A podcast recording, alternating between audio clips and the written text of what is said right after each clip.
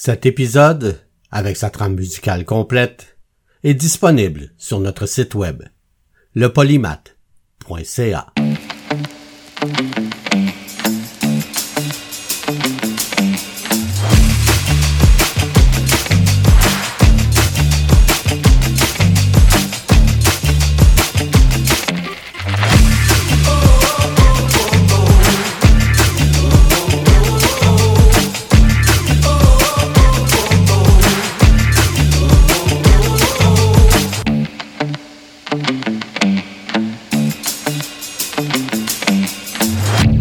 Le polymath avec Bruno Laberge.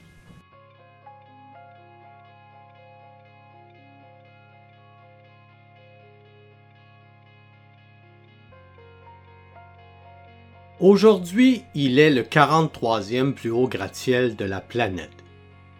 Le 43e, mais le plus vieux.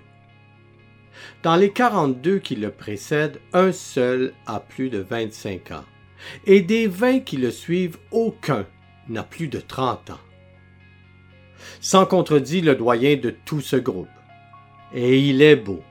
Il est tellement beau. Un gratte-ciel de style Art déco, situé dans l'arrondissement de Manhattan, à New York. Il compte 102 étages. 102 étages à sa naissance en 1931. Et 102 étages en 1931, c'est haut. 102 étages en 1931, c'est à 381 mètres au-dessus du sol. Et à 381 mètres au-dessus du sol, on a parfois la tête dans les nuages.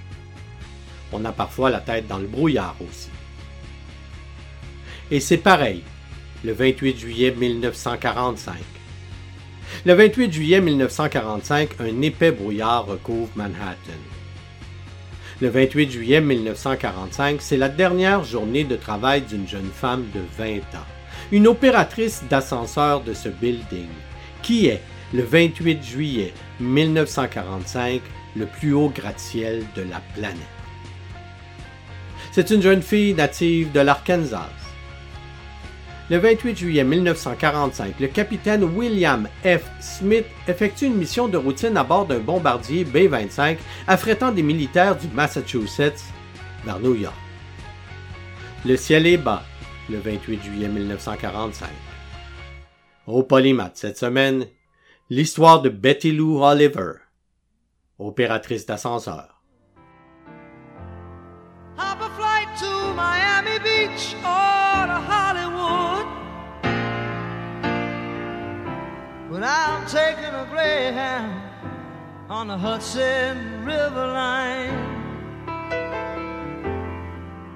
I'm in a New York state of mind.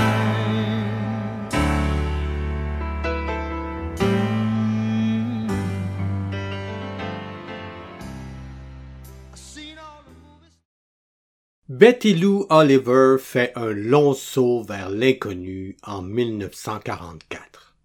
Elle a 19 ans en 1944. Elle est de l'Arkansas, tout comme son mari. Un amour de high school, un amour d'ado, mais un amour qui dure.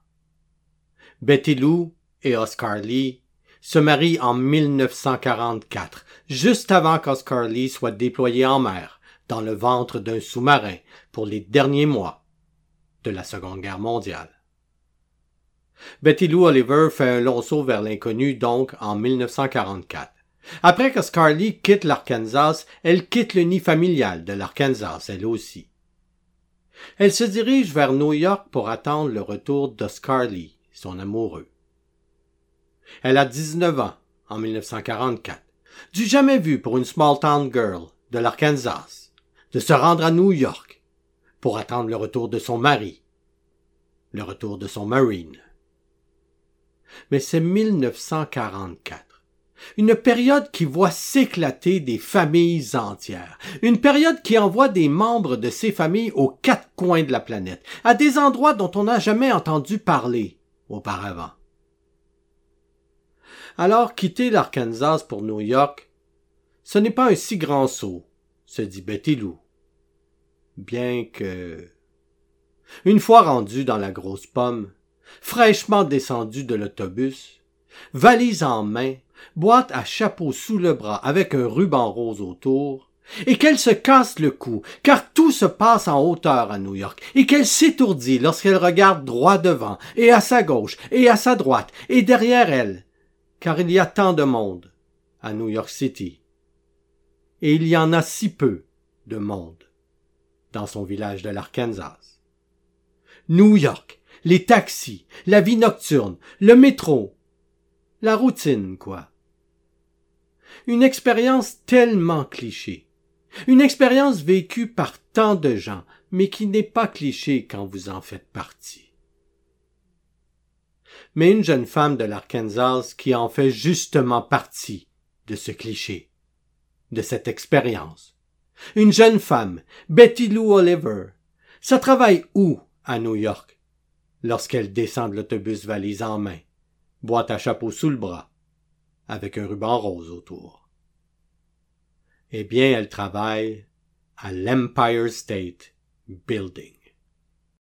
Sitting courtside, Knicks and Nets give me high five. Nigga, I be spiked out. I could trip a referee. Tell by my attitude that I most definitely from.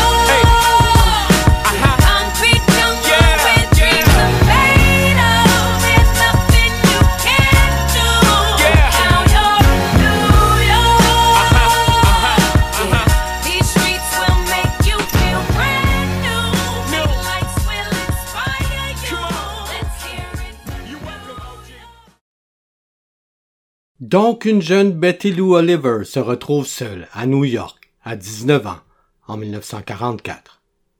Elle décroche un emploi comme opératrice d'ascenseur à l'Empire State Building. Mais à ce moment, avec toutes les modernités de ce building, son travail est presque symbolique.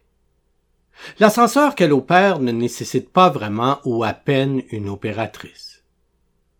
Il fait pas mal tout tout seul, cet ascenseur. D'ailleurs, l'ascenseur de Betty est un express.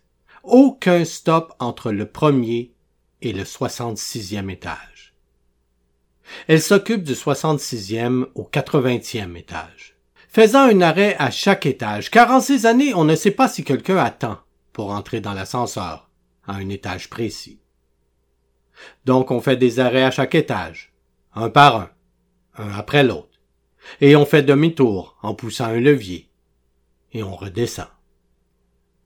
En montant, en descendant, elle salue ses passagers, leur fait un brin de jasette, peut-être leur expliquer la provenance de son accent, leur dire que son mari travaille dans une chambre de métal dans l'océan. À vrai dire, en y pensant bien, elle aussi travaille dans une chambre de métal, dans le ciel de New York. C'est l'emploi de Betty Lou à New York, de 1944 à 1945.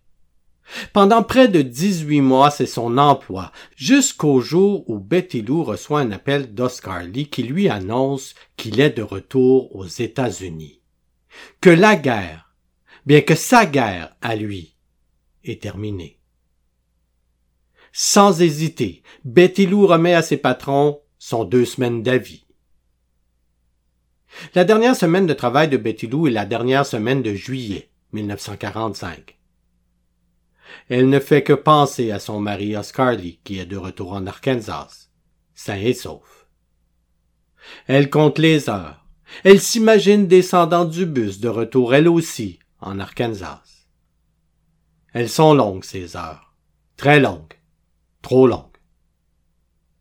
Son dernier jour de travail est le dernier samedi de juillet 1945, le 28 juillet 1945. Son dernier jour à New York aussi, car elle prend l'autobus pour l'Arkansas immédiatement après sa journée de travail.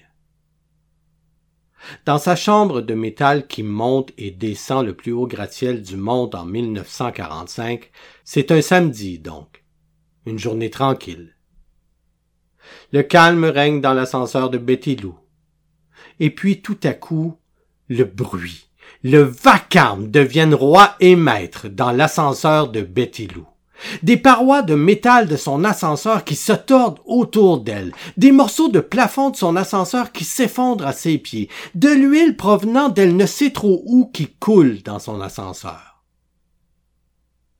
Ce qu'elle sait, c'est qu'elle se trouve seule, entre le 80e et le 79e étage, et que le son de tonnerre qu'elle vient d'entendre est au-dessus d'elle. Puis, l'ascenseur tout entier se met à vibrer, se met à trembler. À quoi sert de crier? Qui l'entendrait? Elle ne s'entend même pas elle-même. Puis la boîte de métal se met à tomber, et tomber, et tomber, et tomber. Betty Lou est accroupie par terre, sur le plancher de l'ascenseur. Elle attend l'écrasement de l'ascenseur. Elle attend la mort. Elle n'a que vingt ans, Betty Lou Oliver, le 28 juillet 1945. Et elle attend la mort.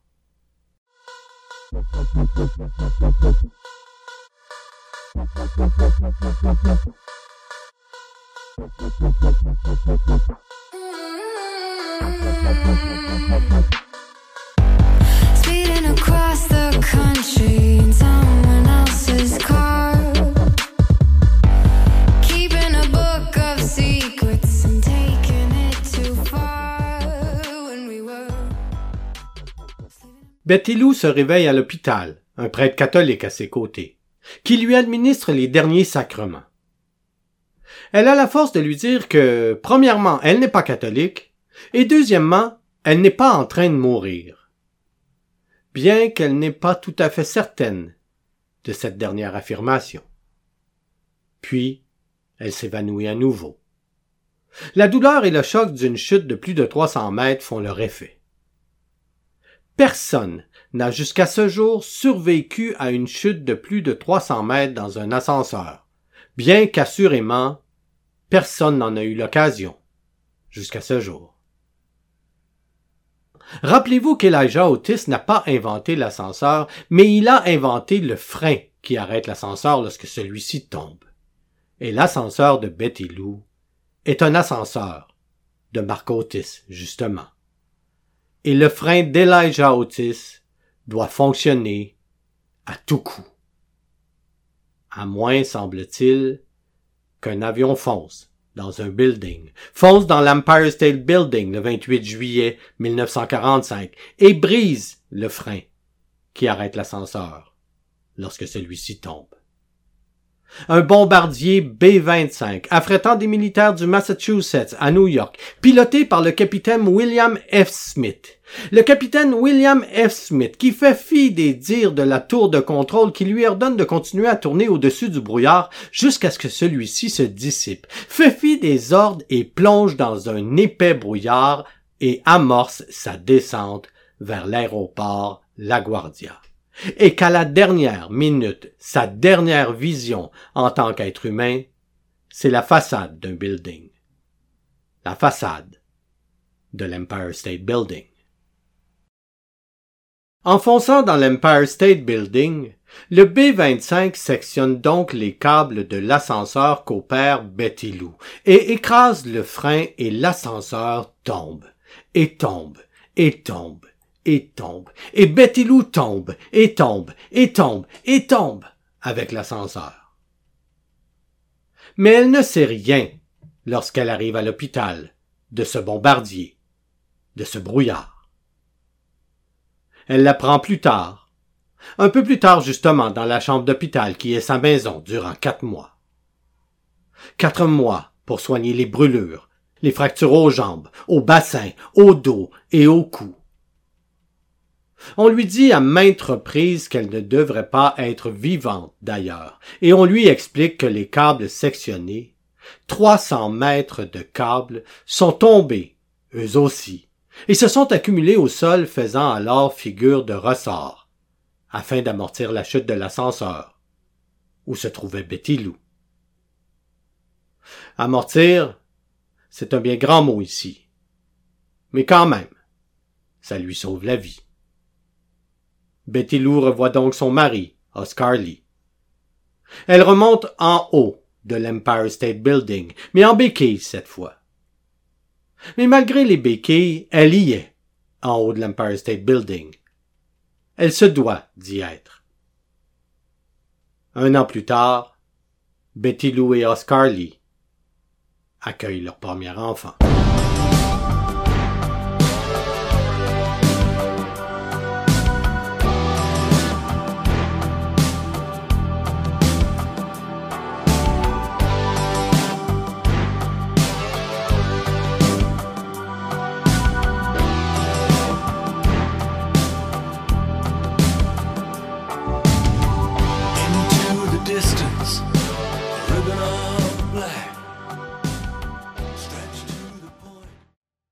C'est donc l'histoire d'une nouvelle vie qui commence pour un enfant après 1945. Une nouvelle vie qui commence pour un pays tout entier après 1945. Merci de nous avoir écoutés. Et si vous avez aimé cet épisode du Polymath, alors vous pouvez nous encourager en visitant notre page Patreon au patreon.com slash le polymath. Merci tout le monde.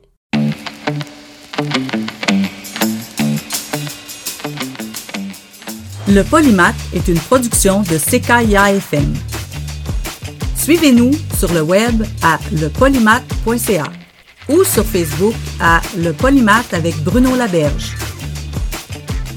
Vous pouvez nous écouter en direct tous les dimanches à 11h au ckiafm.org ou en tout temps sur votre plateforme de balado favorite.